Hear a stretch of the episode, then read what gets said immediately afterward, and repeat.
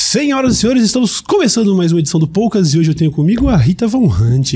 Que grande honra ter você aqui, de verdade, Rita. Uma honra pra mim, né, gente? Tô me sentindo aqui quase em casa, né? Esse setting de quem tem chão de taco e samambaia ali na Bela, na Bela Vista, É, né? Eu encontro com ele uma vez por semana. Eu, não tô, eu- eu não tô tão acostumado ainda. Eu tô descobrindo alguns easter eggs do cenário até agora. É, menina, mas eu gostei muito. A- vi o tabuleiro de xadrez, falei, vamos, mas recebi uma negativa. É, não, eu não sou bom jogador de xadrez, sou Eu péssimo. amo, amo. Durante Sério? Algum tempo da minha vida eu fazia isso. Inclusive, tive um crush na USP Uhum. que eu, eu passava a tarde assistindo tutorial de xadrez pra passar mais tempo junto. Ah, então foi por isso que você. Imagina, eu acho que. Eu acho que antes eu já, já jogava. Entendi. É. Porque eu acho que de- muitas histórias de sucesso devem ter surgido assim. Ah, por causa de um crush eu comecei a estudar tal coisa e de repente você vira um gênio da E- coisa. né? Eu acho que sim, e eu sei de muita história de profissão. Gente que foi pra uma área ou foi fazer um curso por causa de um. Uhum. É, os afetos são revolucionários. É verdade. Sempre, sempre falo, vou morrer falando. Sabe, eu tenho visto os seus vídeos e eu, eu, eu, eu acho muito da hora, de verdade, porque, primeiro, eu, eu gosto do, do tipo de humor, tem um lance meio ah, muito irônico, debochado ali e Sim. tudo mais. Gosto muito do fato de ser uma drag apresentando, porque eu acho que isso, de É? certa forma. É, porque. Ah, cadê ela? Ah, é, desculpa, é, teria que falar em off, é o estilo. Mas enfim. É, eu acho que, sei lá, de alguma maneira, eu sempre gosto de ver conteúdos onde eu fico, eu fico pensando como será que a, a família tradicional brasileira tá reagindo, e sempre que ela tá incomodada, eu tô feliz, entendeu? Sim. Então, eu acho muito legal isso. É, eu já- Mesmo porque a família tradicional brasileira é indígena, né? é, né? Indígena, nova- não monogâmica e, e, né? É, a nova, né? A nova família tradicional brasileira. A, a pretendida, a pseudo. Isso, né? a pseudo. E aí, é, eu comecei a perceber também que eu sou muito leigo com relação ao universo drag. Eu conheço algumas, a Lorelai Fox esteve aqui, inclusive. bárbaro. Pois é. E comecei, a- acho que, acho que foi mais a partir do seu conteúdo que eu comecei a ver outros aspectos que talvez estejam relacionados diretamente. E até isso eu queria te perguntar. É, uma, uma definição para quem é leigo e interessado, assim como eu e acho que muita gente da audiência, como definir o universo drag? Essa, essa questão do. esse humor ácido, essa coisa meio subversiva, tá totalmente Faz, relacionada. faz- tá totalmente relacionada. Totalmente relacionada. É uma ótima percepção que você tem. Uhum. É, eu, eu, eu brinco, né? Eu brinco de várias coisas. Uma delas, eu acho que eu falei isso quando a gente gravou o Mamilos, Uhum. o, o podcast das meninas. E, inclusive com a Lorelai. Certo. É, eu comecei uma brincadeira sobre qualquer tentativa de definição agora, atravessando a pós-modernidade, atravessando a era da, da relativização das fontes, do revisionismo histórico, é- será uma furada. E será uma furada porque um, um dos aspectos ah, bacanas da internet é que ela nos possibilitou co- é, contestar fontes quase em tempo real Uhum. né? E isso, isso é bárbaro. Ela, ela democratizou os nossos acessos às bibliotecas, né? O que eu quero dizer é, então eu talvez vá começar aqui falando, bom, drag pode ser entendida, co-" e aí alguém vai falar, pera, mas na Papua Nova Guiné? E é verdade, sabe? E esse, esse é um lance muito bacana é, de uma coisa que a gente, a- os marxistas não gostam, né? Mas desse, desse tempo que a galera chama de pós-modernidade.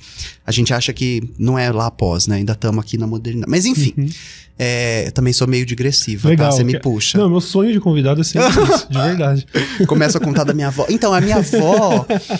aí, qual que é a história da drag? Ahn, é, é, é sobre, majoritariamente, uma, uma, uma performance de gênero. E, e existe um aspecto central da drag queen que é muito disruptivo, que é que, que, que toca em muitas feridas da nossa civilização, né? Uma dessas feridas é a gente ah, tornar equalizado, equânime, igualar sexo com gênero, Uhum. com genitália, né? Que são construções distintas, né? Localizadas eh, numa temporalidade, numa, numa sociedade. Então, a drag, ela performa alguma coisa. E dependendo do tipo de performance, se é uma performance mais caricata, mais realista, mais surrealista, porque assim como qualquer outra arte, ela tem escolas, Uhum. né? Ah, Então existe uma escola realista de drag, uma escola surrealista, é, né, dadaísta de drag.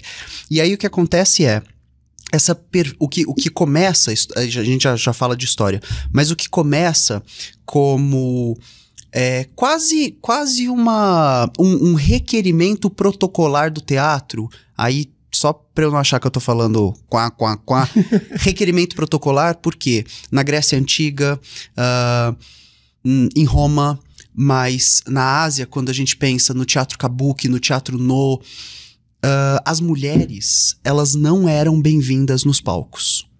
Essas sociedades acreditavam, e isso vai se estender até a ópera uh, começar a, a, virar um gênero palaciano, né? Isso vai se estender até o século XVII, né? Até o 1600. E as mulheres não eram bem-vindas nos palcos, por motivos distintos. Então, quando a gente olha lá para trás, para a Grécia Antiga, era uma questão ritualística. Então, era. Uh, o teatro começa como quase que um não quero usar a palavra ritual. Como é que chama isso quando você junta todo mundo num templo para fazer um um culto? Um culto, ótimo, certo. ótima palavra. E tem, tem uma coisa bacana para quem tá assistindo que é o dicionário do teatro do Pavi, que é um autor que a gente lê muito no, no, no teatro. E, e, ele vai fazer essa, essa digressão teórica acerca, né, é, do, do ditirambo, do, do drama, né? Dessa ligação com o bode que era sacrificado. Enfim, hum. todas, todas referências pra gente aprofundar um dia.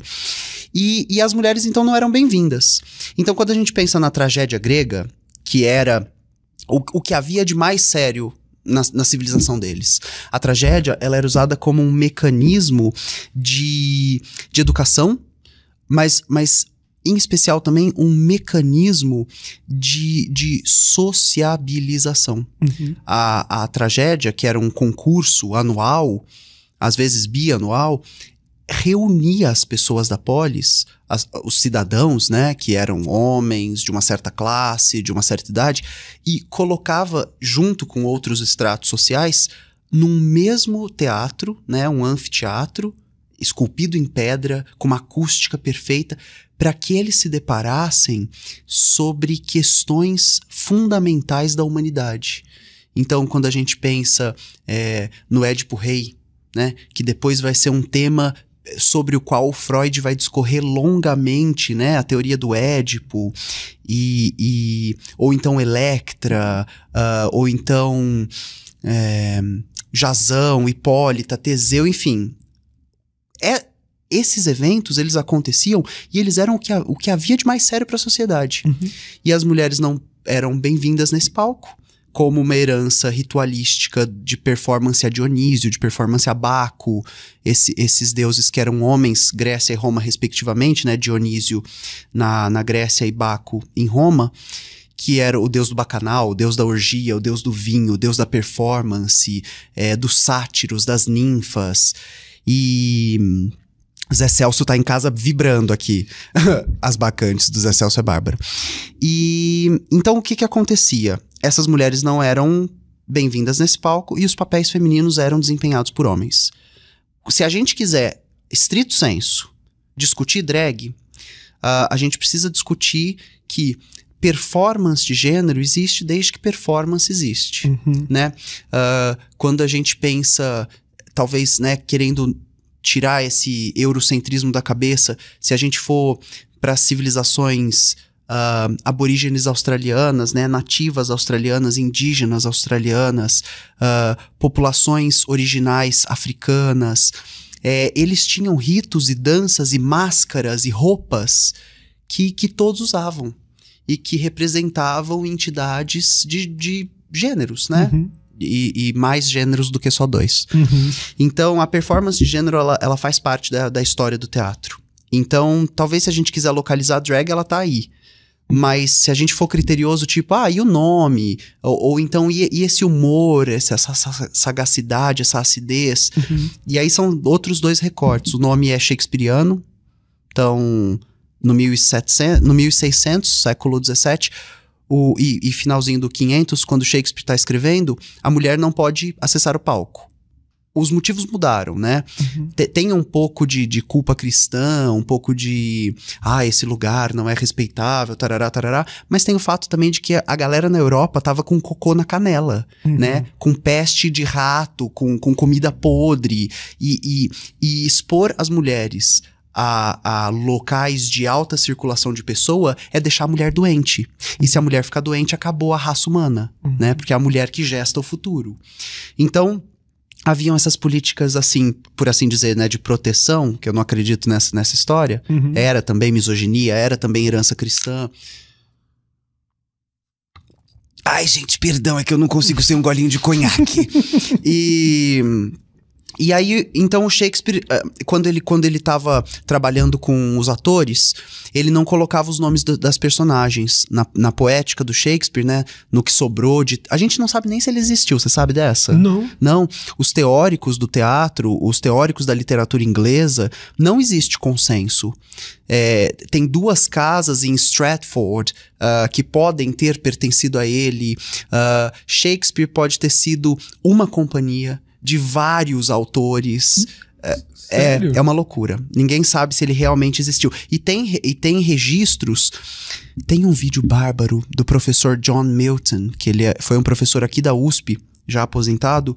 Você acha no YouTube, assim, você escrever John Milton Shakespeare, ele explicando essa, essa possibilidade ou não do Shakespeare ter existido como pessoa. Uhum. E tem registros de um cara que comprou muitos imóveis no final da vida, então realmente pode ter sido esse dramaturgo que ficou rico e aclamado e tal.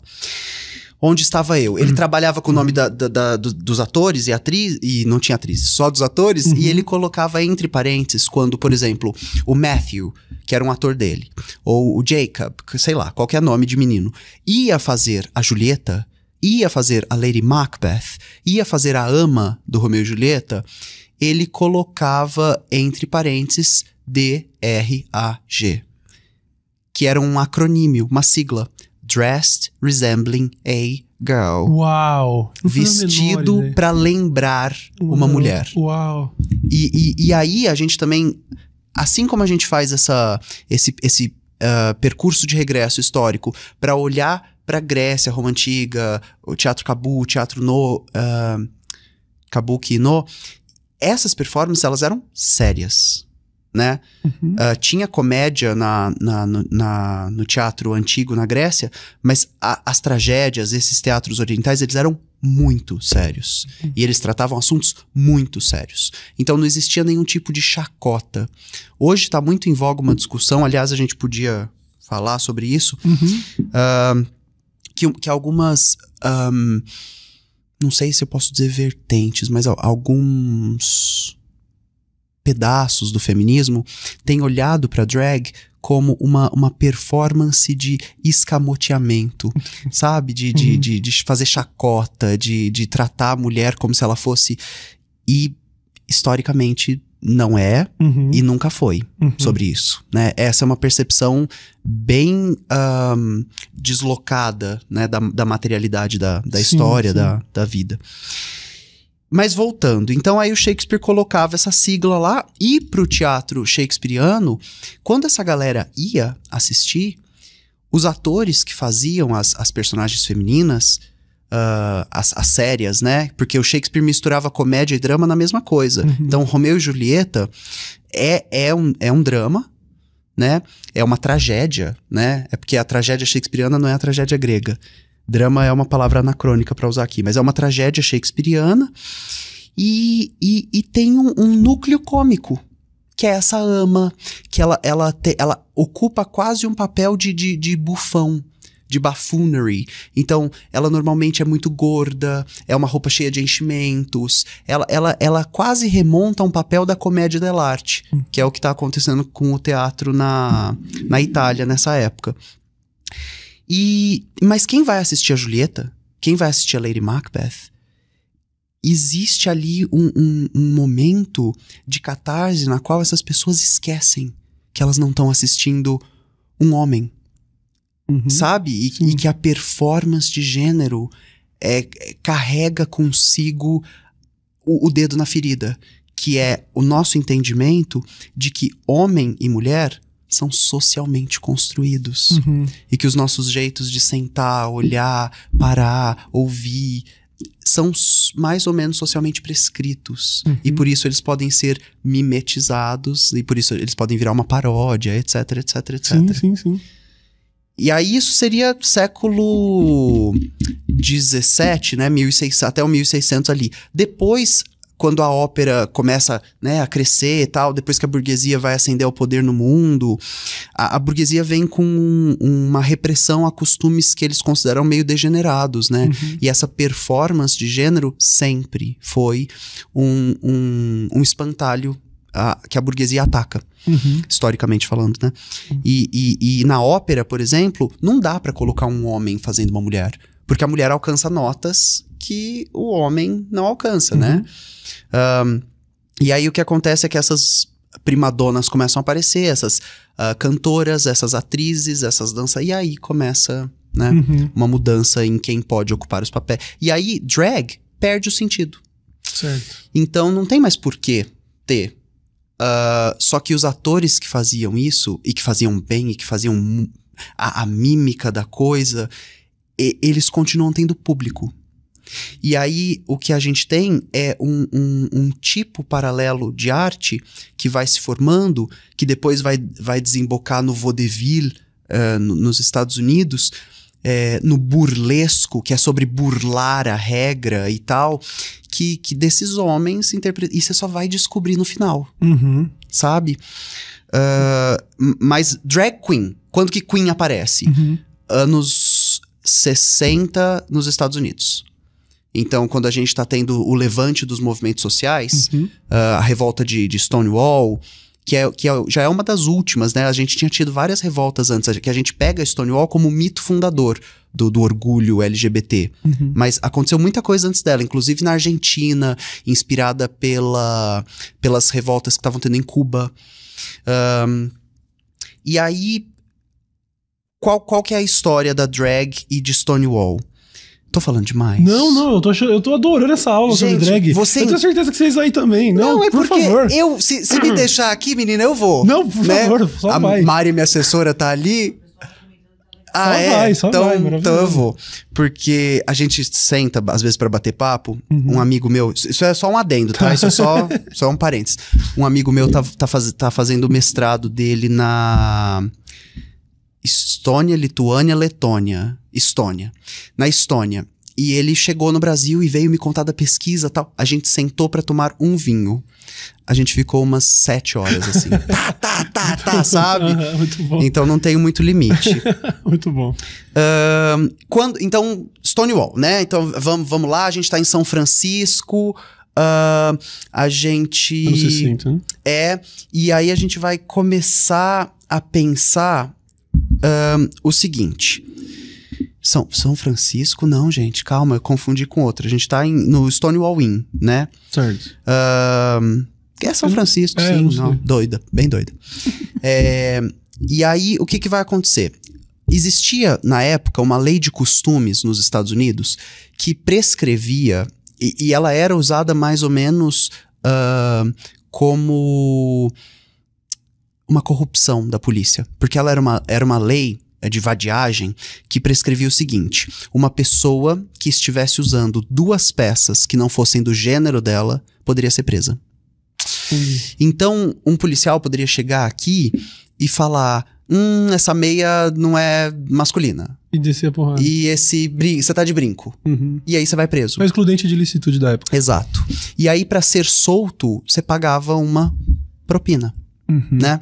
Então, a população LGBT ela vai começar a ser extorquida nos Estados Unidos.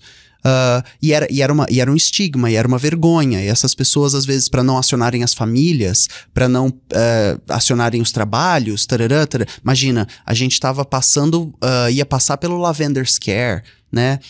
Nossa, gente, dá para desdobrar e falar disso bom uma demais, vida, né? Bom demais. mas, mas focando aqui na, na, na coisa da drag mesmo. Quando a polícia uh, chega em Stonewall, no dia que hoje a gente celebra uh, o orgulho, eles vão parar na frente do bar. Na época, é, até hoje, né? É um bar super pequenininho, cabem pouquíssimas pessoas, e eles vão parar lá com alguns carros de polícia. Ou seja, era uma, uma blitz, uma batida programada, e ela, e ela acontecia reiteradamente para chegar lá e uhum. fazer um caixa 2. para chegar lá e fazer uma grana fácil, né? Uh, essa história, né, de ai, América, terra do né? É só para quem não. É, é não, ou então do, do, do, do, cidadão de bem, sim, né? Da sim, regra, sim. da não corrupção. É só para quem não conhece a história norte-americana. É, que, que, é fundada com, com trapaça, com escravidão, com uh, dizimando população indígena, etc, etc, etc. E aí o que, que acontece, menina? Eles chegam lá com os carrinhos de polícia, cercam o bar. E aí eles falam para as pessoas saírem. As pessoas não saem. E aí começa um tipo de confronto, né? Uhum. Sirene, a vizinhança começa a acumular. E aí a galera que tá lá dentro agora, uh, os na encolha, discretos, não querem sair do bar, porque vão ser vistos pelas. E, e aí a, a, mídia cheia, tarará, tarará. É, vai, vai escalonando, escalonando. E, e uma mulher trans que tava lá, que era mulher trans, negra, periférica e soro positivo, uhum. que é a Marsha P. Johnson tem um documentário dela fabuloso que chama The Death and Life of Marsha P. Johnson, porque começa da morte, para contar a vida dela. Uhum. A morte e vida de Marsha P. Johnson. Ela conta-se, né? É, os relatos que a gente tem aqui, eles são todos memoriais, né? N não existe uma um, uhum. um footing, né? Uma gravação, uma filmagem disso. Ela atira, conta-se que ela atira o primeiro tijolo. Ela atira o primeiro sapato ela tira a primeira garrafa. Uhum. E aí começa uma revolta das pessoas que estão lá dentro lutando de volta com a polícia. Uhum. Falando hoje não, Satanás. e, e a marcha fazia show de drag. Uh, também tem isso que é, que é super importante pontuar, abordar, discutir, que as, as, as primeiras drag queens o, tá, a, a, concepção tá muito atrelada às mulheres trans. Uhum. Né? O jeito que elas encontravam para poder trabalhar, para poder ganhar a vida. Que era fazendo. Elas sabiam costurar, elas sabiam fazer cabelo, elas, e aí elas faziam com que isso virasse um espetáculo, uhum. né? Com que isso fosse um entretenimento. Então, olha só que engraçado como volta na Grécia nesses atores que, Sim, que tinham esse, essa maestria, né? Um, e aí então é isso, o, o, movimento drag queen, ele, ele, ele, o pontapé inicial é trans, Sim. é negro, é periférico, é soro positivo e, e, e, é, e é menos sobre arte e mais sobre militância. Sim, sim. É mais sobre política. E é, é que hoje o, o, que acontece também é que a, a, indústria cultural, tudo que ela se apropria. Imagina, o Che Guevara virou chaveirinho, né? Uhum. Che Guevara virou caneca. Então, tudo que a indústria cultural se apropria vira mercadoria. Sim. Então, de certa forma, hoje drag virou. Uh, sei lá, né? Eu entendo. Você entende? Entendo. Nossa, que demais. Eu realmente não fazia a menor ideia que tinha uma história tão longa. Não, e é muito, imagina. Aqui eu contei a pontinha da. Podia, sim, né? Sim, sim. Imagina. A gente podia ficar aqui um ano. E existem.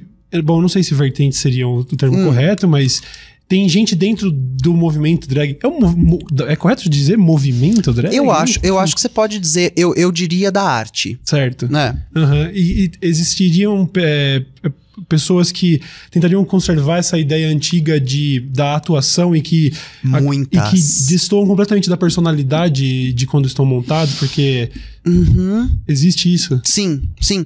Tal, e, inclusive, olha só que maluco, né? Vou, vou falar sobre. Talvez eu esteja mais por aqui por essa galera, né? Uhum. Porque se você conhecer a Rita Sem Peruca, o Guilherme, professor de literatura, chato, tímido, sabe? Uhum. E aí o que acontece é isso aqui é uma persona, não é um personagem. Sim. E aí vale a distinção, né? Personagem é tipo Romeu e Julieta.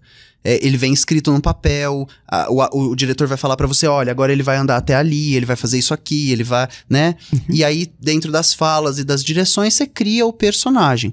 A persona, ela só pode ser interpretada por quem a criou. Uhum. Então a persona é tipo a Madonna. Sim. A Madonna não é a Madonna dentro de casa. A Lady Gaga a Lady, o Roger Stewart, uhum. o Caco Antibes, né? O Miguel Falabella. O Miguel Falabella não é o Miguel Falabella dentro de casa, né? A, a Marília Pera, esse, esses atores, essas atrizes, essas personalidades que eram maior do que a vida. Entendo. A Marilyn Monroe, pronto, que na verdade chamava Norma Jean, uhum. né? Ou a Rita Hayworth, que chamava Marguerita, e era uma menina tímida mexicana. Mas quando pintaram o cabelo dela de ruivo e transformaram ela numa atriz hollywoodiana, ela chegava no lugar e ela acendia a sala, sabe? Hum. A, a Marilyn Monroe, que a Merlin a gente já consegue falar disso porque tem, tem filme, tem documentário, tem vídeo, tem série, tem tese de mestrado, doutorado, tem tudo sobre ela. Ah, a história é que a Marilyn Monroe, ela ficava num canto com a assessora dela, que era... Tem um filme bárbaro, chama My Week with Marilyn. Minha Semana com a, com a, com a Marilyn. Que, que tem essas umas cenas assim. Ela ficava num canto com a, com a assessora dela, que era também uma professora de teatro. Uh, Stanislavskiana, séria, sabe, comprometida. E aí ela ficava assim, olhando pro nada, assim, quieta, às vezes se, se, se segurando, assim, porque Uhum. também deve ter sido uma história de muito abuso, né? Essa, essa bombshell voluptuosa numa época em que as mulheres não estavam nos. Se hoje a gente tá tendo que falar que não é não, É, se né? hoje a gente tá Você tá tendo que fazendo falar. campanha pra carnaval, não encostem nas pessoas, imagina. Imagina nos anos Marilyn Monroe, 50. exatamente. É, é, e, e, e num, num ambiente dominado por homens, né? Onde os homens eram câmeras, diretores. Uhum. E ela era o que ela era. Se hoje. Eu fico imaginando hoje as paniquetes, sabe? O que, que ela. O- então você volta e imagina a Marilyn Monroe. Sim. E aí ela ficava lá tristinha e tal. E aí tem essa fala que, que aparece em filme, que aparece nas biografias e tal, que ela falava assim: é, já é pra eu ser a Marilyn? Hum, hum. E aí a assessora falava já. E ela fazia, Muito bom. Muito bom. Sabe? Ela Sim, virava, começava a interpretar a persona. Sim. E, e, e a Madonna tentou interpretar a Marilyn. A Gwen Stefani tentou. A Kylie Minogue, todas essas. E nunca chega. Ninguém é. Aham. Porque só alguém que viveu o que ela viveu, que passou o que ela passou, e que construiu do jeito que ela construiu, que Sim. sabia o que ela consegue fazer, Aham. sabe? Eu consigo me identificar com esse argumento da, da persona, porque hoje eu- a- meu comportamento na internet é muito mais natural, muito mais light, Hum. mas existiu uma época em que eu só. A figura da, da câmera só existia no momento que eu trancava a porta, ligava a câmera, Sim. né? Então, muito, eu respondi muitas vezes sobre essa questão se você é um personagem e é, eu acho que isso me traz uma compreensão um pouco melhor É. de, não, na verdade é uma É pessoa. uma persona. É, e, e, gente, todo youtuber que, que começa um vídeo. E aí, galera do. Ele tá sozinho numa sala com uma câmera. Uhum, Ele não tá sentindo nada daquilo. sim. Aquilo é uma atuação. Uhum, É uma performance de si. E não é quem ele é. sim. né?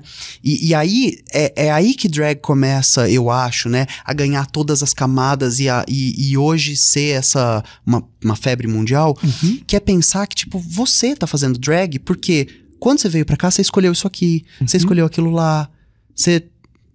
E aí você pensou, como eu vou me apresentar Sim. hoje? É consciente. sim. É, a diferença é que eu passei batom, sabe? Sim, sim, sim. Mas estamos todas fazendo drag. Ah, fantástico, fantástico. Tem uma- um outro aspecto do, do, do- do seu canal no YouTube espe- especificamente que eu acho muito legal. Hum, É que, apesar de você claramente até, até demonstrou aqui ter uma, uma, uma bagagem muito boa pra dar uma verdadeira aula de história aqui e tudo mais. no que seu- nada, menina. Não, é verdade. Não. No seu canal, a Ah. linguagem ela é bastante acessível e acho que isso é um mérito gigantesco. Não, tem, não é simplório, mas você consegue é, falar de um jeito de fácil assimilação sobre assuntos que são mega cabeludos, assim, uns assuntos mega controversos e tudo mais. Sempre usando o recurso do humor e do deboche, mas não deixando de informar Sim. e de, de, de- de apresentar um argumento bem embasado. E é, quanto, é, quanto disso acontece naturalmente e, ou- e quanto você tem que realmente, você junto com a equipe, tem que pensar em momentos em que, sei lá, eu tô cruzando essa linha, não, tá começando a ficar complicado, volta atrás. Como é faz isso? Bárbara pergunta. Eu vou, eu, então eu vou te explicar duas coisas. A primeira é um, é um super bastidor, assim. Sabrina Fernandes, a gente a ama, um beijo, Sabrina. Sim. Beijo. Outro dia a gente tava batendo papo e a Sabrina é atriz. Não sabia. Sabrina estudou teatro. Sabrina estudou, fez, atu, né? Uhum, Essa bagagem na vida dela veio antes da Sabrina professora. certo. E a Sabrina é uma inacreditável professora porque ela é uma boa atriz. E pra, pra passar um conteúdo, o seu corpo precisa passar, o seu olho, a sua entonação, a, sua, a criação da narrativa, tarará, o ápice, né, o clímax, o denouement, o desfecho. O, o, o, agora, né, na sociedade do espetáculo, para que a gente consiga prender a atenção, capturar, concorrendo com o celular que vibra, com a luz, com lululul, a gente precisa fazer um espetáculozinho, né? E é, e é por isso que professor de cursinho inventa música. E é por isso que sabe? Os nossos canais educacionais têm vários inserts, animações, tarará, porque esse é o futuro da educação. Não sei se é um bom futuro, mas, Uhum. mas é um futuro. E, e, e talvez a minha facilidade em passar conteúdos venha da minha bagagem de atriz. Faz muito sentido. Sim, faz muito sentido. Então, esse, esse é um bastidor, que eu e a Sabrina estavam um dia batendo esse papo. Uhum. O, o segundo ponto é que. E aí eu acho que eu nunca falei disso. Em, olha. No- gente, corre, eu Furo. nunca falei disso. Furo. Furo jornalístico. É, eu nunca falei disso, que é. Eu dei aula. ah, eu comecei a dar aula aos 14. E quando eu tinha, acho que 16. Eu lembro de pegar uma. 16, 17. Eu lembro de pegar uma turma. ahn, de chineses. Que eles não. Então vamos lá, né? O que, que, que eu quero dizer com chineses? Eles haviam acabado de chegar no Brasil, Uhum. eles não tinham a, a afinidade com o nosso alfabeto, sabe? Uhum. Eles, eu, não, eu não poderia recorrer ao português para ensiná-los e eu estava ensinando inglês para chineses. E- e então eu não podia recorrer ao chinês pra, Uhum. e aí o que me sobrava era a mímica, o desenho na lousa, a entonação, o corpo. E é, e é aí que eu acho que você descobre que na linguística a gente tem esse debate maravilhoso e, e quem fala inglês sai perdendo muito, que é a diferença entre língua e linguagem Uhum. sabe? E que no inglês é só language. Certo. Não existe outra palavra. Ah, mas língua é português, espanhol, mandarim, blá blá blá. Essa blá. coisa técnica, né? E teórica. E, e meio e- gramatical, Sim, né? sim. Que, que tem é, sujeito, verbo, predicado, tarará. Agora, linguagem é toda comunicação que não é textual. Uhum. É a pausa, é o olhar, é o- a entonação, é o gesto, é tudo que acontece. E, e tem vários estudos que falam a maior parte da nossa comunicação não se dá através da língua Uhum. se dá através da linguagem. E é por isso que a gente briga tanto pelo, pelo WhatsApp. E é por isso que a gente se desentende nas DRs, por- porque não tem o resto. Não tem a expressão facial, Sim. não tem. E, o- e o texto não é capaz de passar o que a gente quer, Uhum. Ou que a gente sentiu, ou que a gente. Nossa, acho que cabe- caberia até uma. tentar fazer um, um paralelo com a própria internet e o comportamento das pessoas, Mas né? exi- Onde- existe. tô- Onde não existe linguagem em rede social, exato, né? exato. Ah, o- eu acho que desde o Bauman, e, e aí pode ser que seja muito pra trás dele, é que eu sei disso no Bauman. A gente já vem falando sobre ah, as- os reflexos, né, os, os, os desdobramentos, empecilhos que a sociabilidade da rede social vão trazer pra vida social Uhum. né? E quer treinar essa- as pessoas nesse, nesse mundo onde as suas ahn, possibilidades são curte, compartilha e comenta, Uhum. sabe? Sim, Ou, se você discordou, silencia, sim. bloqueia. A gente é, é, é uma simplificação das interações, né? Muito- E não tem nada de social nisso, né? É verdade. Que doideira.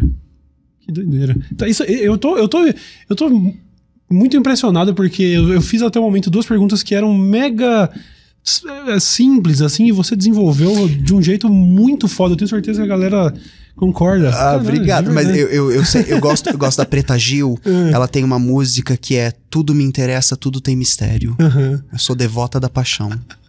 E eu, eu acho que é isso, assim, só é simples se você quiser que seja. Sim, sim, Sabe? muito bom, muito bom. Acho que a o meu próximo questionamento tem até um pouco a ver com esse lance da, da, da paixão, Hum. assim, porque é uma coisa que eu vejo em você, vi na Sabrina também, acho que em, em todos os marxistas em geral, que é... Deve ser os humanistas. Talvez, Não, não querendo sei. arrumar briga com os estruturalistas. Um beijo. Mas é, Hum. eu vejo um- uma espécie de espírito otimista. Não, não sei se nem sei se otimista é o termo, Hum. mas enquanto a gente tá olhando pro Brasil da maneira que tá, e, e eu, por exemplo, sou tomado de um pessimismo e de, sabe, de uma perda total de esperança, eu vejo que a o próprio o, o cerne do, do, do seu trabalho tem a ver com ser um agente de mudança e, viu, a gente não pode só lamentar o futuro, nós temos que criar o nosso futuro e tudo mais. Sim. E co- como funciona isso olhando, olhando para o Brasil atual, como se manter, sabe? Como ainda ter esperanças e como continuar Eu- é, militando, sabe? É, parece difícil. Eu vou te falar, eu não tô respondendo meu WhatsApp, eu tô pegando uma citação. Tudo bem, tudo bem. Porque eu vou te responder isso. Acho que. Primeiro que eu não saio de casa sem referência bibliográfica. Bom demais. Mas tá eu indo. vou, eu vou responder isso da, da forma que, que me treinaram, que, que, o, que a academia me treinou para responder. Ah, então, falando agora, deixando o teatro de lado, entrando na, nas letras e na crítica de cultura de viés materialista, é, eu, eu, eu me, me formo tendo como um dos meus pilares teóricos, uma das bases da, da- da- do, do meu, da minha metodologia, do meu pensamento, da minha crítica, o Raymond Williams, que ele é, ele é, ai gente, vou, vou fazer, um, vou cometer aqui um pecado, vocês, as amigas vão entender do que, que eu tô falando. Ele é o Paulo Freire britânico. Não vou chamar de inglês porque ele era do país de Gales, ele ia detestar que ele fosse Certo. chamado de inglês. E, e o seu Raimundinho, Raymond Williams, ele, ele viveu ali o, o, o 60. Nos 50, pra você ter uma ideia, nos 50 ele estava alfabetizando e educando adultos analfabetos, igualzinho o Paulo Freire. Uhum. E ele, e ele vai chegar numa série de concepções acerca da cultura, da realidade, das funções da linguagem, da literatura, que ninguém havia chegado até então, assim como Paulo Freire fez no Brasil. Uhum. E então o seu Raimundinho, ele, ele falece nos anos 80 e tem um livro póstumo dele, publicado depois da morte, chamado Os Recursos da Esperança, The Resources of Hope, Uhum. que, que, tem essa, que, ter, que tem essa frase aqui. Ser realmente radical é tornar a esperança possível mais do que o desespero convincente. Uhum. E aí o que o seu Raimundinho tá falando pra gente, nesse livro póstumo, é que se pensar radical, e radical que eu falo é mexendo na raiz das coisas, é, é- é- é disposto a, a repensar as estruturas, a derrubá-las, a, a repropô-las. Esse trabalho, o combustível desse trabalho é a esperança. Uhum. E ser radical é, é, é ser capaz de acender nas pessoas o desejo da mudança. E esse desejo é a esperança. Uhum. Ah, eu- eu- essa semana, Mari, é que eu sou de humanos, eu não sei nem o nome dos dias. Quando que eu tava com a Erundina? A gente foi. Quinta passada, na, na, na Cozinha 9 de Julho, na Ocupação 9 de Julho, dia 16, Mari acabou de falar, teve o lançamento do clipe do Chico Salem. E, e chamado é, Só Que Não, que é uma música manifesto. E aí, nesse lançamento, ah, pessoas foram convidadas para fazer uma fala e a Erundina tava lá. E a Erundina, do alto da sua idade, tá mais viva do que eu e você junta, Uhum. sabe? Sim. Pulsando, vibrante. E, e, e, e muito é essa capacidade dela de manter acesa, viva e, e- e pulsante a esperança. Uhum. E teve um momento da fala dela. E não sei se a, se a Luísa Erundina leu Raymond Williams. Eu sei que ela é professora, eu sei que ela é culta, eu sei que ela é letrada, mas não sei se ela entrou por essa vereda. Uhum. E ela era amiga do Paulo Freire. Paulo Freire foi secretário da Educação quando ela foi prefeita de São Paulo. E ela falou assim: é, a gente precisa tra- lidar, trabalhar, atacar a desesperança. Uhum. Porque a desesperança é um sentimento reacionário. Porque a tristeza nos coloca sentados, prostrados e tristinhos, falando: ai, o mundo é tão ruim, Uhum. então eu vou mesmo ligar o foda-se. Sabe? Sim, sim. E é isso que não muda nada. É isso que não, não, não, não opera no mundo as mudanças que a gente precisa que sejam operadas. Uhum. Então, ele, a- essas pessoas todas que eu olho pra elas e falo, é por aí que eu quero ir, Sim. sabe? Ela, elas são grandes artistas da esperança. Uhum. Não, eu acho linda essa frase. O- a desesperança é um, é um sentimento, um pensamento reacionário. Reacionário. Quer dizer, linda, não, mas de qualquer forma é, serve, serve como inspiração também. Sim. Tenho certeza que pra muita gente, pra mim, com certeza. Sim. Caraca, bicho. É, eu, eu tive aqui também, conversei com o, o Suplicy, teve aqui. Ai, sonho. É, e... Ah, eu acho muito simpático.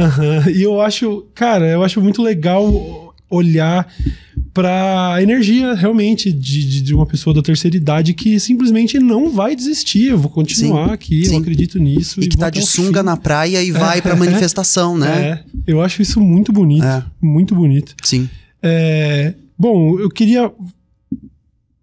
Eu, eu, infelizmente, Hum. fui tomado. Eu acho que muitas das, dos convidados que vieram aqui, a gente acaba. Quando a gente vai comentar sobre política, Hum. e se a gente fala principalmente sobre crise ambiental ou coisa do tipo, a gente acaba sendo pessimista. A gente acaba uhum. se deixando levar Uhum. por. por enfim, é, é realmente. Existe um.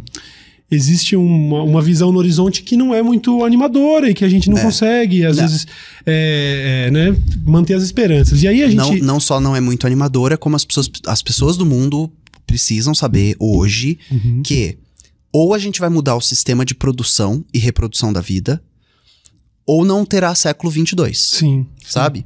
É, é, as pessoas precisam saber que vários estudiosos do mundo que não trocaram figurinha, né, mas, mas que estão inseridos em ambientes acadêmicos, que talvez possam ter tido acesso aos, aos trabalhos acadêmicos e às pesquisas uns, uns dos outros, falam que 2050 a gente vai ter uma, uma devastação, a gente já terá tido uma devastação planetária tamanha que a gente fala em, em um fluxo ah, migratório de, de refugiados climáticos. Refugiados climáticos signi- significa pessoas que moravam num lugar que virou um deserto, Uhum. pessoas que moravam num lugar que virou um pântano, pessoas que moravam num lugar onde água chama água, e aí São Paulo, se, se a gente tivesse uma, uma alta do nível do mar, Some. são Paulo tem mais de 100 rios subterrâneos, né? Água chama água.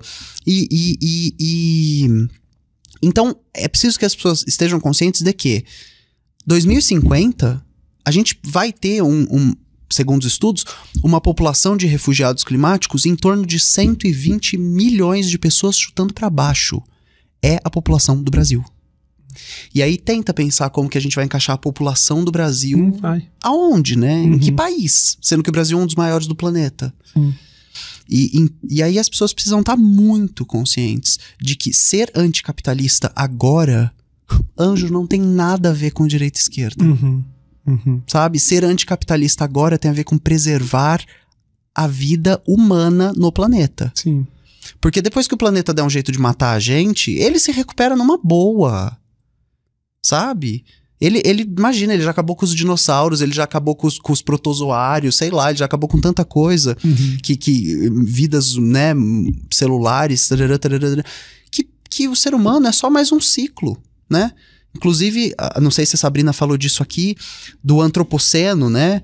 Que a gente, a gente tá pensando em como medir essa, essa era de impactos ambientais tal, como, como antropoceno aos impactos causados pelo homem, e, e os acadêmicos estão falando, não, o capitaloceno. Porque não somos eu e você que estamos causando impacto, sabe? Mas, mas são as grandes siderúrgicas, são, são os, os, os, os grandes extratores de combustíveis fósseis, são eles, né? Sim. Sabe? Não é o fato de que, sei lá, você tem dois quartos em casa que tá acabando com o planeta. Uhum. Sim. E eu vi, e acho que foi no vídeo que você fez com a Sabrina, não lembro se foi. Hum, Vocês fizeram pros dois canais? Fizemos. Certo, eu não lembro em qual dos dois vídeos, mas eu vi um argumento ali que eu achei muito bom, onde a gente, tá, a gente sabe que realmente a, a questão toda com o, o poder dos latifundiários Sim. e sobre como eles estão transformando a Amazônia em pasto é um negócio extremamente nocivo. E, e se e, e, em alguns momentos eu tô sempre. Eu tô sempre desesperançoso, mas eu vi um argumento de vocês que eu achei muito legal, que tem a ver mais ou menos com. Se a gente conseguir tornar essa cultura de consumo é, obsoleta, se a, a gente não precisa combater de frente, mas se a gente conseguir culturalmente é, é, colocar na cabeça das pessoas que talvez não valha tanto a pena assim a gente consumir carne desenfreadamente e tudo mais, a gente conseguir fazer com que esses caras saiam de moda no futuro próximo, talvez seja esse um caminho. E isso me me pega porque aí o, o argumento do veganismo ele, ele é muito forte. Ele é forte demais para eu cons cons conseguir continuar ignorando, entendeu? E talvez, talvez esse, esse caminho de, bom, se eu conseguisse parar de comer carne seria um movimento, um movimento para tentar salvar o planeta. Sim. É uma realidade muito dura de, de aceitar quando você tem um hábito tão formado, né, de Sim. consumo assim. Só que aí eu preciso pegar na sua mãozinha Hum, e falar: talvez você tenha entendido errado. hum, por quê? Por Porque favor. consumo e postura individual não é ato revolucionário. Hum, Não é, não é você parando, o câmera parando, outro câmera parando, eu parando e a Mari parando, Uhum. que a gente consegue, né, fa- fazer uma mudança estrutural. A gente precisa, a gente precisa, na verdade, atacar é, a estrutura de produção. Uhum. Ah, o, o veganismo, ele não é uma dieta, né? Ah, a Sabrina fala muito isso, aliás, de que ter uma dieta vegetariana, plant-based, né, baseada em plantas, não te faz um vegano. Né? O veganismo é um movimento radical de questionar a- as estruturas. Ah, eu, eu, eu fui vegana durante um bom tempo da minha vida, depois desveganizei por causa de, um, de, um- de uma agenda maluca, por causa de não saber se o shampoo que eu tô usando, sabe? Uhum. E, e agora não, não, não me defendo, não, não pleiteio esse lugar de, de vegana. É, tento ao máximo tomar conta de todas as minhas coisas, mas ah, não- às vezes me escapa a minha pasta de dente, às vezes me escapa um, sabe, sabe? Um sabonete, etc. As coisas da drag ainda consigo tudo, porque é tudo, né? Tudo plástico. e, e, e a gente brinca, ah, mas, mas é, é uma coisa muito séria. As pessoas precisam entender que agora, nessa hora do capitalismo, a produção não está atrelada ao consumo. Não é o consumo que dita a produção. Porque a gente já consegue fazer coisas, por exemplo, a mão de obra é tão explorada e tão barata que às vezes eu cons... e, e as, e, as, e as grandes produtoras, elas estão todas na periferia do sistema. Então, você não vai achar uma grande fábrica em Londres. Uhum. Você vai achar na Índia. Você não vai achar uma grande fábrica nos Estados Unidos, você vai achar na China. Você não vai achar um grande pasto ah, na Noruega. Uhum. Você vai achar no Brasil. E, e aí o que acontece é, o capitalismo ele é mestre em, depois de criar suas crises, exportá-las para as periferias do capitalismo. E, e- e- Então vamos lá. O que, que a gente está falando? A gente está falando de que a exploração é tão grande, a produção é tão possivelmente barata devido à exploração, que para o capitalista, que para o detentor do meio de produção, que para a pessoa que tem capital que não é dinheiro, Certo. Capital é a, é a capacidade de, de, de, de gerar e circular a commodity. ah, essas pessoas, elas conseguem muito bem, se, se, sei lá, uma parte exorbitante da população brasileira virasse vegana, eles iam exportar para Argentina. Uhum. Para Argentina, para o Chile, para Colômbia, para Venezuela, sabe? Então, a gente precisa de verdade, mas aí é a coisa mesmo do marxismo, né? Expropriar esses meios de produção. Uhum. É, a gente precisava entender que as pessoas que elas detêm esses monopólios, esses oligopólios, é, se essas pessoas continuarem nas posições que elas estão e podendo mandar no mundo como elas mandam, Uhum. né? Porque você se ilude se você acha que existe democracia no planeta, né? O que existe é, é, é o lobby, é quem paga pra formar o político, é quem paga pros disparos no WhatsApp, é quem paga pra que a pessoa seja eleita. é, o que existe é quem está por trás do, do sistema, né? E que tem uma cena bárbara naquele documentário da Petra, Sim. Democracia Democracia invertida. em vertigem. Que, que tem uma pessoa que entra assim no Congresso e se espanta com um lobista da indústria imobiliária de uma consultora. E ela fala: Nossa, você por aqui? Ele fala: Não, anjo, eu tô sempre aqui. São os políticos que vêm e vão. Sim. Sabe? Porque o dinheiro do lobby tá sempre lá. Sim. O, o- o capital que faz a, a engrenagem rodar tá sempre lá. E, e, e, e- e, assim, se você tiver interesse, o Jones Manuel, que é outro amigo marxista e tal, ah, youtuber, ele tem um vídeo no canal dele muito legal de por que todo Estado é burguês. Ou então você pode ir para o Engels e ler a origem da, da família, da propriedade privada e do Estado. O Estado aparece no mundo, numa época da especialização do trabalho, para suplantar, para proteger a, burguesia. Uhum. O Estado é burguês. Uhum. Então, o que a gente precisa, é claro, né? A mudança do, do- da estrutura de pensamento, a mudança da mentalidade, a, a tornar obsoleto, né? Lutar para que a coisa fique obsoleta é uma batalha. Uhum. Mas lutar no campo da, da, da materialidade, da produção e da reprodução da vida, historicamente é o que surte efeito. Uhum. Então, assim, Ai, vamos lutar para que todo mundo seja vegano através de uma conscientização. Gente, não acontece, anjo. Combustível fóssil a gente tá usando há quanto tempo? É verdade. E energia limpa não aconteceu até agora. E você acha que até 2050 a gente vai conscientizar o mundo para virar. Pra Não. parar voluntariamente de consumir Não, desse é mais jeito, fácil, né? é mais fácil guilhotinar quem tá no poder. Eu gosto muito Mas dessa é, ideia. gente. Infelizmente, eu gosto muito. assim, longe de mim falar Robespierre guilhotinou foi pouco. Eu acabei de voltar da, da, da, da França, eu tava aprendendo um pouquinho mais Sim. sobre esse grande ídolo aí Sim. da, da Revolução. Os jacobinos estavam. se, se tem família real no Brasil é porque faltou guilhotina. Sempre que eu vejo as tuitadas da- dos Orleans de Bragança, eu, eu penso nisso. Eu penso, ah, o cara é um privilegiado, tá aí, né? Conseguindo ainda tuitar. Não perdeu a Não, cabeça. eu, eu adoro quando falam príncipe do Brasil. Eu falo, gente, mas. Então talvez seja a hora de reaver meu título de duquesa, né? Tá Condessa. Autoproclamado príncipe. Sim. Você também, Sim, pô. eu já sou rainha, né? Eu já sou drag queen. Pra, já tô acima dele. Mas ok, então, a gente tá realmente num- numa fase da nossa história em que Hum. a coisa tá meio sinistra. Falei já sobre o pessimismo e sobre esse, é, esse comportamento dos marxistas que eu vi, que eu acho que é muito admirável. Mas é, a, a verdade é que sim, nós chegamos num cenário que se a gente olhasse pra. Cara, a gente não precisa voltar muito, não. Se olhasse pra 2012, um viajante do tempo de 2012 chegasse agora e visse Hum. a situação da presidência e o comportamento das pessoas, esse todo esse conservadorismo, esse fundamentalismo religioso, ainda há pouco o Porta dos Fundos sofreu um atentado com Molotov, sabe? E, e fora o atentado de censura. Exatamente, que, que é tão nocivo quanto. Mas vamos supondo que aparecesse alguém dessa época, então como, como você explicaria como que em tão pouco tempo a gente teve essa guinada a uma, a uma extrema direita tão perversa?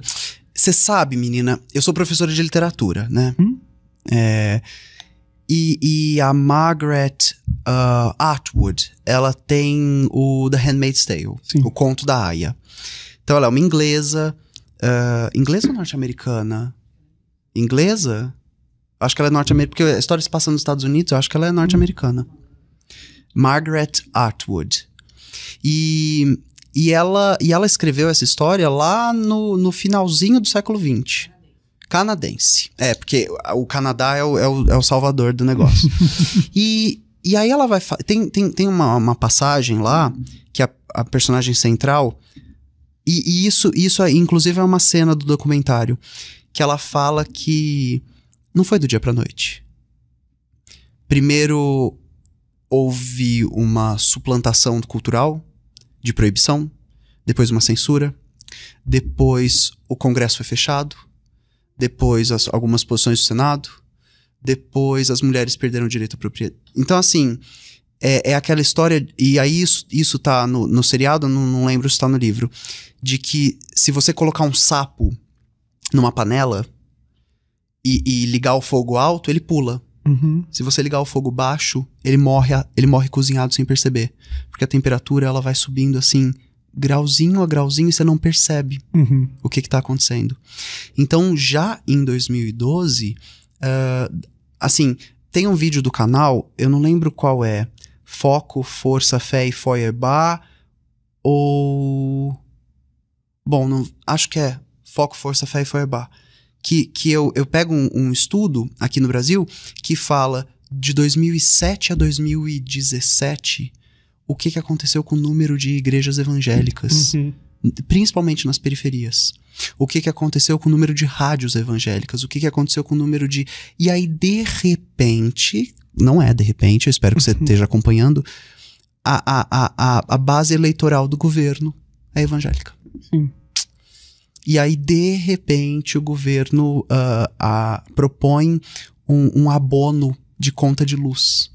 Pra quem já não paga imposto, pra quem já não. E é engraçado, porque não paga imposto, mas, mas lucra. Que Uhum. menina. Pois é. Como lucra. Sobra até tempo pra processar youtubers, alguns É. dos megapastores É, aí. Eu fui é. condenado criminalmente recentemente Você tá brincando? pelo Silas Malafaia. Por quê? Porque eu falei umas verdades aí, né? E aí ele não gostou e ah, agora estamos aí em fase de segunda instância. Mas enfim, isso é só um pequeno Sim, parênteses. mas a verdade vencerá. Sou muito apegada com o Papa. é, É, ma- mas então, mas o, o número, o número de evangélicos, e eu sei que, lógico, tem o o pessoal evangélico é, tem todo o direito de se ofender com qualquer genera- generalização. Não, tem muito, tem muito evangélico progressista. Com certeza. é- Mas a gente é uma questão até matemática. Cresce Sim. o número de evangélicos, o número de, de radicais fundamentalistas e que vão fazer coisa errada. Isso aconteceria com qualquer tipo de grupo que estivesse se expandendo. sim, qualquer religião. Se expandindo. E então, e aí esse número, a, a projeção é de que continue aumentando, né? Quer dizer, é- é- não é um cenário muito otimista no horizonte também, né? É, mas, mas nada está dado, né? Tudo está em processo. É uma, é uma batalha. É uma batalha constante. Ah, o, que- o que a gente precisa é al- alcançar essas pessoas, debater com elas, discutir com elas, mas em especial, e, e- e como o Paulo Freire diria, emancipá-las. Dar a elas um tipo de educação que as permita interpretar a realidade. Porque de muito pouco adianta eu chegar e falar pra ele: não, anjo, não é assim. Não, Cristo não disse isso. Não. Porque o, o pastor tá muito mais presente do que eu. Porque o, e muito provavelmente a igreja dele, o pastor dele, faz muito mais coisas por ele do que eu. E, e muito provavelmente existe cesta básica, é, existe. Tem uma coisa que é de quebrar o nosso joelho, que essas pessoas, elas se chamam de irmão. Uhum. A gente se chama de irmão? Não. Não. Essas pessoas elas se juntam uma vez por semana, duas, três, pra cantar e dançar. Você faz isso com seus, você, se junta duas ou três vezes por semana com seus amigos pra Não. cantar e dançar. Então assim, em teoria, eles estão muito na nossa frente, Uhum. há muito na nossa frente. A questão é que essas pessoas elas possam se emancipar da situação que elas foram colocadas, mais ou menos de rebanho. E essa é uma imagem até cristã, né? Sim. né? Do pastor e seu rebanho. E que elas se pastoreiem. E que elas consigam chegar num lugar de falar: eu acho que eu sou capaz de. Sabe? Não Uhum. sei se eu. Mesmo porque a experiência mística, religiosa, tarará, tarará, ela acontece da pele pra dentro. Né? Sim. E se essas pessoas elas tivessem ah, mais possibilidades, ou mais provocações, ou mais ferramentas para fazer as perguntas sobre as suas realidades, né? Eu acho que talvez haveria ali alguma coisa. Sim. É, mas é, é, é tão difícil dialogar, porque também existe aí um, um fator humano onde a, a intolerância de um lado gera intolerância do outro, e a gente acaba vendo um, um cenário onde até grupos que. Eu não, sei, eu não quero ser injusto, mas eu tenho visto, tem sido uma pauta muito recorrente. Eu, eu tenho participado também dessas discussões sobre pessoas que estariam militando errado. Eu não sei, não, acho, não acho muito correto o termo, uhum. mas é, eu acho que é muito vindo dessa questão de que existe tanta animosidade entre os grupos que fica. O diálogo ele é muito difícil, Sim. sabe? É muito difícil. E a gente Sim. acaba acompanhando nas, na- na- nas redes sociais mesmo, muitas vezes, alguns comportamentos que você identifica. Você fala, cara, isso aqui tá queimando mais ponte do que construindo. Sim. Ainda que essa pessoa esteja militando por algum ideal que eu concordo, a maneira é muito difícil, é muito difícil de conversar. Né? Você sabe que não é um debate recente, né? O, o, o Jones, de novo, ele tem um vídeo no canal dele bárbaro, que eu acho que chama Marxismo e Religião, Religião e Marxismo, o que os marxistas pensam da religião, alguma coisa assim, ah, na qual o Jones traz um episódio, eu acho que o Prestes ainda estava vivo, Coluna Prestes ainda estava acontecendo, eu acho, ou, ou não, acho que tô enganada. Tentando lembrar de quando é. Enfim, que os, que os militantes do, do, do Partido Comunista, eles pichavam na cidade, Deus é uma ilusão, Uhum. se liberte da sua, sabe? Eles, eles faziam esses, essas pichações e, e eles tomaram uma chamada na chincha do, do, do, do, do então líder ali deles, de que, anjo, vamos lá, você tá discutindo com essa pessoa, e aí você tá discutindo com essa pessoa falando, Deus tá errado. Se você tá do lado oposto de Deus, você é o demônio. É, já era. Não essa, há pessoa, diálogo. essa pessoa não vai querer te Sim. ouvir. É o erro que eu cometo. Eu, já, eu, eu, eu não consigo. Eu vejo algumas coisas. Quando rolou, rolou toda essa polêmica da censura do Porto dos Fundos, eu, eu me envolvi em discussões onde, depois de cabeça fria, você olha e pensa: cara, não tem a menor chance de eu conseguir conversar com essas pessoas, porque eu também tô indo pelo caminho da animosidade, Sim. justamente para querer atacar a religião por, por, por raiva de, olha só, em nome da religião a gente tá agora promovendo censura. Mas é, eu não tô conseguindo conversar com essas pessoas, eu tô só Não, me afastando mais ainda delas. Mas você não é o único, assim. A, a- a gente tem quanto tempo ainda? Não, a gente tá tranquilo. Tá? É, esse- esses dias eu, eu, eu tava voltando de um, de um jantar com um Uber. E bate, eu sempre bato muito papo, tá, tá, tá, tá, tá, tá, tá, tá, tá. E aí ele era, ele era cristão. E aí, um cristão é. Neopentecostal. Ah, eu detesto essa palavra. Neopentecostal. Eu não sei onde é o N nunca. P, pentecostal. E, e aí, menina, é, ele tava me falando, começou uma música no rádio e ele trocou. Aí ele falou, eu gosto, ele me chamou de Seu Guilherme. Ele falou, Seu Guilherme, eu gosto muito dessa música, mas ela me faz lembrar de uma época na minha vida que eu não era um, um bom, um verdadeiro, um bom cristão, tarará. E, e- e Deus não fica contente com esse tipo de, de canção. Desse momento até eu chegar em casa, e depois ele estacionou e a gente bateu, juro que uns 40 minutos de papo. Cara, que demais. A gente falou sobre, mas, mas Deus tá tão preocupado com que música você tá ouvindo no rádio? Uhum. E aí, é- só que onde tá a minha trava, né? É, a minha trava tá ali com o Kier- Kierkegaard, que é um filósofo, que chega um ponto que, que razão, razão e, e espiritualidade e- e- eles não cons... Então, por exemplo, eu tô batendo papo com ele e aí ele fala assim: eu acabei de apresentar todos os argumentos.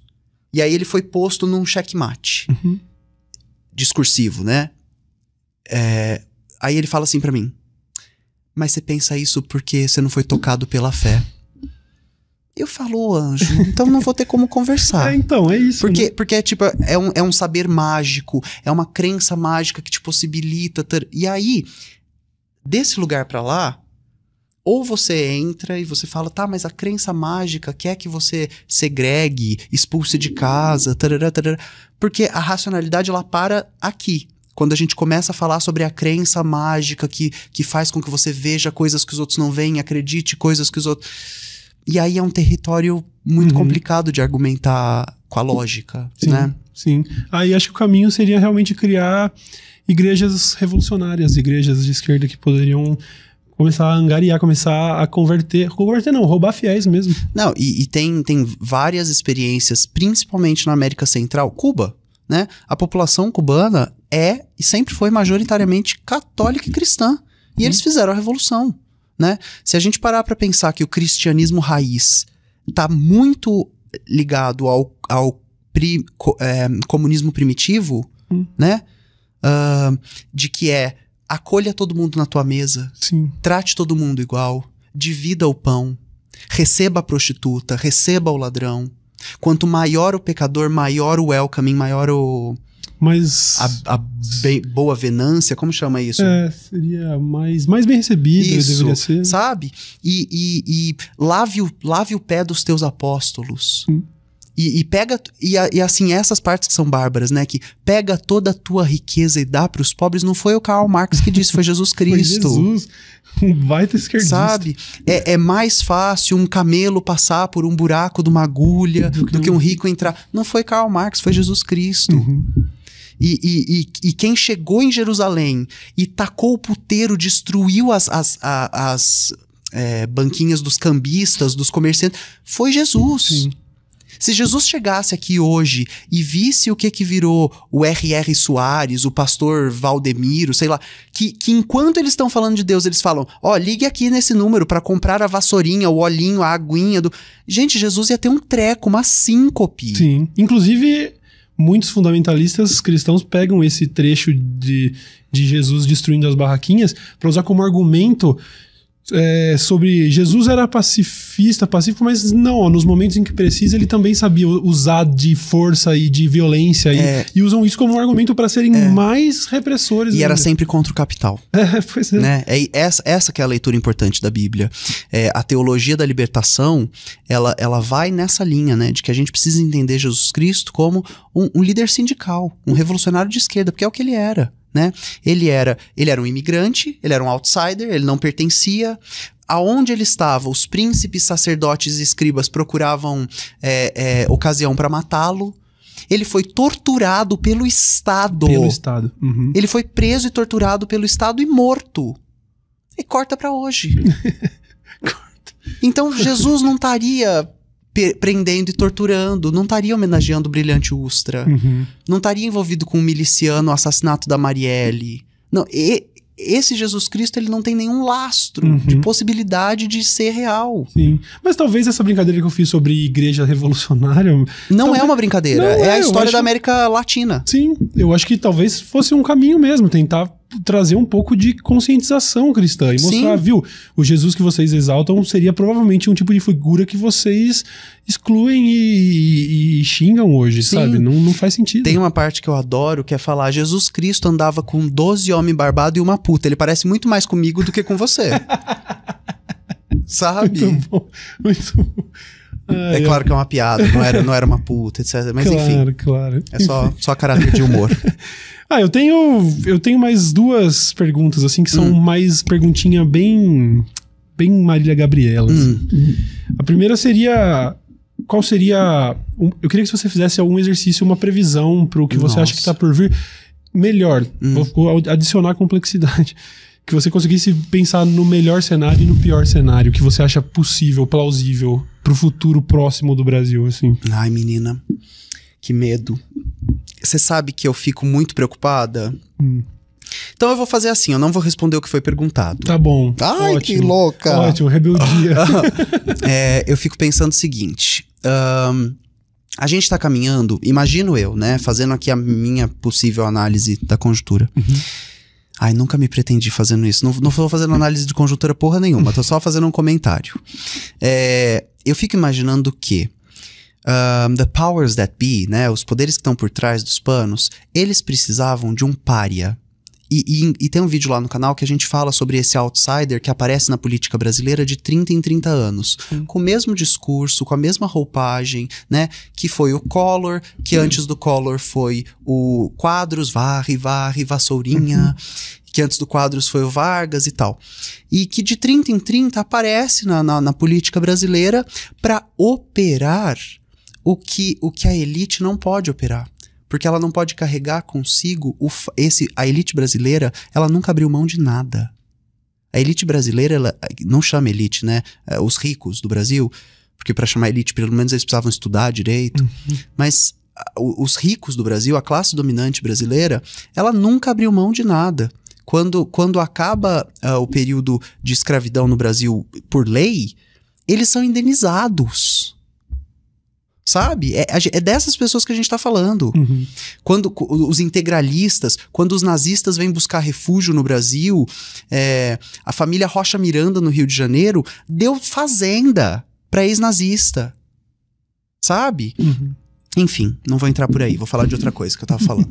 então, ah, quando a gente para pra pensar a história, história brasileira, tem a- então tem essa elite que ela não abre mão de nada e que quando ela precisa aprovar coisas que são extremamente negativas, que vão resultar em empobrecimento da população, degradação do estado de bem-estar social, ah, menos direito, mais desemprego, ah, banco lucrando e, e morador de rua, número de moradores de rua aumentando, pessoas em situação de rua. Toda vez que ela precisa operar isso, ela coloca um bobo da corte pra fazer no lugar dela. Uhum. Então agora vai o, Bolsona o Bolsonaro e família de patetas e eles operam o show de horrores e a história não os perdoará. Mas E a, eli- a elite e os ricos, de alguma forma, tem esse. E aí na próxima eleição o PSDB lança o Luciano Huck. E aí ele é um liberal fofo, sabe? Que vai fazer pontes de diálogo. É, e vai manter o status quo, exatamente. Então, então eu, eu fico imaginando que a história brasileira, ela, ela nos mostra, pelo menos, que, que essa, é, essa elite, essa, essa classe que tudo domina, ela, ela não tem cara. Ela precisa não ter cara. Uhum. Porque para que a gente possa associar a cara com os espantalhos que a gente ataca, né? Então o bolsonarismo, ele é isso. Ele é um fantoche da- das elites dos interesses, né? Dos entreguismos, que são a marca da nossa política, Uhum. né? Do nosso tipo de capitalismo dependente, do, do nosso país que está até hoje configurado como uma fazenda e um cassino, né? Um lugar de, de, de, de, de, criação de commodity agropecuária e especulação financeira. Uhum. O Brasil, junto com a Estônia, são os únicos dois países do mundo que não tem taxação de dividendos de lucro na bolsa. Então, é- isso aqui é um paraíso Uhum. para especulador financeiro. E. Ai, até me perdi, menina, que vai me dando uma refrega intestinal. Então, o que que eu penso? Eu penso. É, o café também tá me deixando louca. Eu penso o seguinte: ah, o, o Bolsonaro cumpre um papel histórico.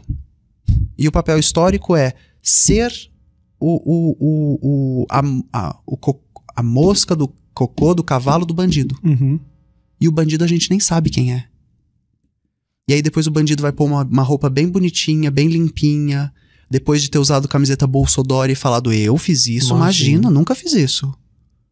Sabe? Cara de pau, nossa, é muita cara de pau. E aí, e aí eles, eles, eles vão. Esses que têm os jatinhos, esses que têm as. Esses que tiveram capitanias hereditárias. Esses que mandam no Brasil desde que o Brasil chama Brasil. Eles vão aparecer de novo e falar: Ai, que bagunça, deixa a gente arrumar. Sabe? Sim, Então. sim. Não sei se eu respondi. Acho não, que respondeu bem. Não foi, não foi uma resposta muito otimista, mas foi bem, bem, bem boa. Mas, bem menino, real, o negócio, crua. o negócio é que se eu falar o que eu quisesse falar, eu saio daqui presa. Eu sei como é. Né? O, que Eu eu, o que eu queria falar de verdade é: procure o seu partido e nos ajude a, a integrar um tipo de alternativa, sabe? Eu entendo. Acho É. que a galera entendeu também. Bom, eu queria finalizar então com uma última. Hum. Que eu queria que você pudesse, eh, indicasse pro pessoal, que- buscando Hum. mais ou menos esse tom geral aqui, meio revolucionário, indicasse três obras pra gente consumir em 2020. Pode, Hum. Nossa. pode ser de, de livros a séries, documentários, filmes, qual, Ai. quaisquer que sejam. Que sinuca de bico. Olha. Ahn, tô pensando aqui. Ahn, no Perry Anderson, no Eric Hobsbawm. ah, e no E.P. Thompson. São três historiadores bárbaros do século Hum. passado. O que, que você falou, mana?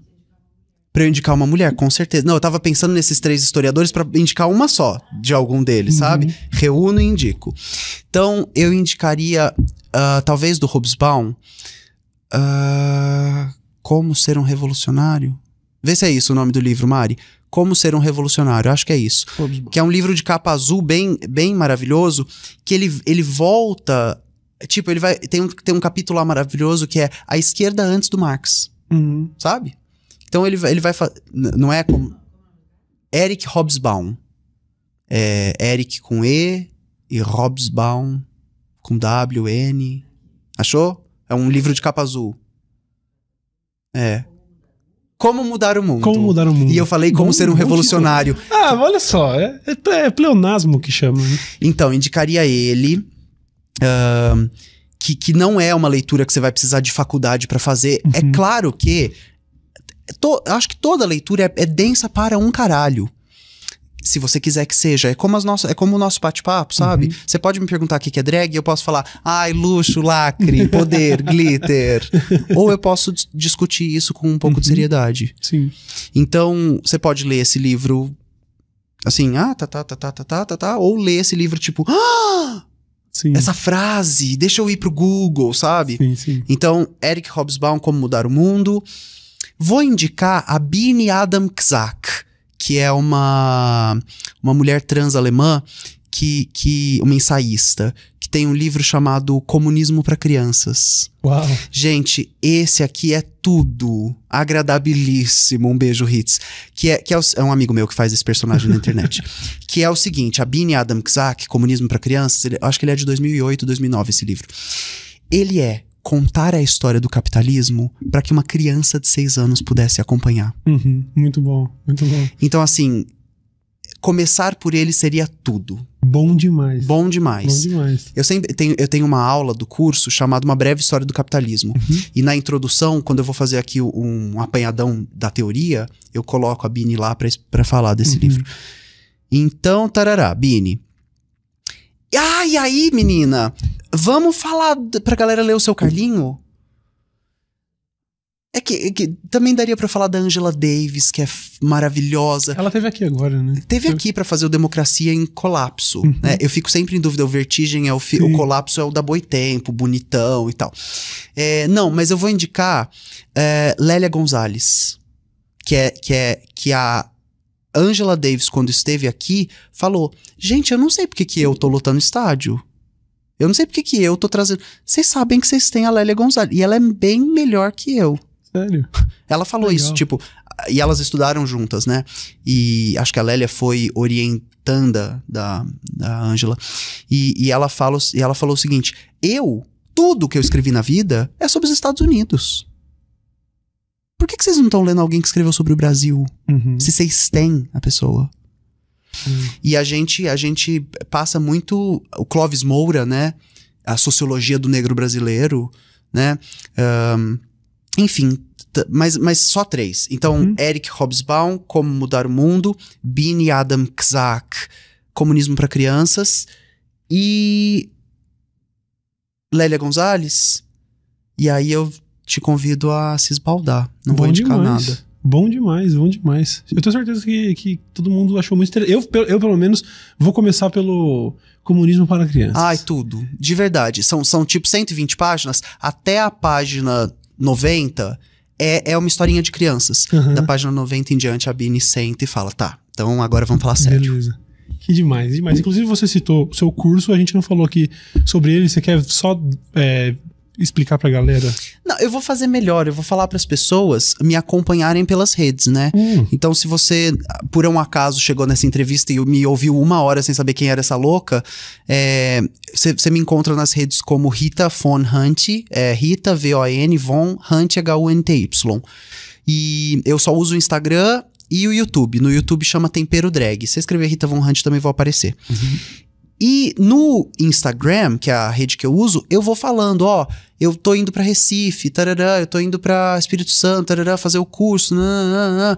vai, por exemplo, hoje é hoje é 20? segunda? Segunda-feira, 20.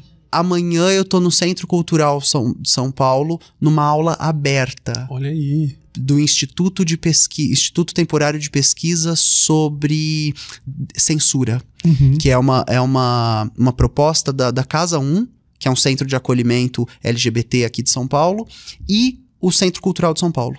E aí eles se juntaram pra- para propor essa ocupação, para Uhum. discutir censura e democracia e arte, etc. Bom demais. Vou dar uma aula amanhã aberta, grátis, livre. Olha aí, fica a dica e, e- e- e reforço. Siga a Rita Von Hunt nas redes. O canal do YouTube realmente é, eu achei muito legal, porque são temas que. Eu já, eu já sou interessado por esses temas, e apesar de, de não trazer é, nenhuma epifania para quem já é entusiasta, ele traz uma linguagem que eu achei muito refrescante e muito legal de acompanhar, e vale a pena demais. Pesquise imediatamente no final desse episódio, vai pro Tempero Drag e começa a binge watching right now, certo? Muito, Muito obrigado. obrigado, foi um Muito obrigado, prazer. de verdade.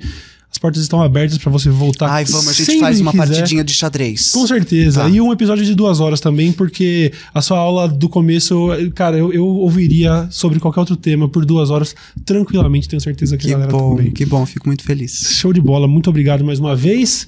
Senhoras e senhores, nós nos vemos no próximo episódio. Até uma próxima. Valeu. Tchau, tchau.